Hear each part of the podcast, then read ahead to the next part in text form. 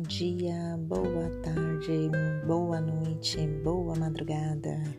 Eu sou Elisângela, psicóloga clínica, e hoje estamos no sétimo dia, a sétima carta do baralho é a carta da culpa. A carta da culpa traz que nós não somos de ferro e eventualmente cometemos atos e omissões que podem evoluir para uma culpa Análise de hoje: você consegue se perdoar? Qual foi o ato de omissão que te deixou com esse sentimento de culpa? Desvende, compartilhe. Como foi essa superação? Como você dissipou esse sentimento de culpa? Continue seguindo e compartilhe as suas emoções.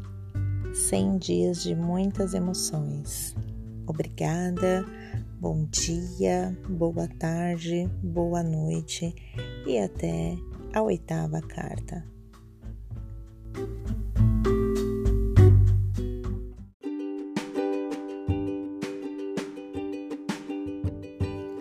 Bom dia, boa tarde, boa noite, boa madrugada.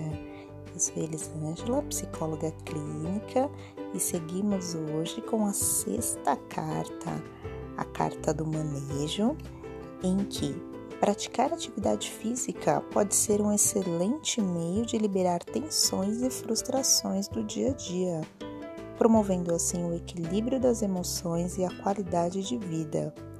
Isso porque ocorre a liberação de endorfina, que é o hormônio da alegria que promove a sensação de bem-estar, e da dopamina, que gera um efeito tranquilizante na pessoa que pratica atividade física.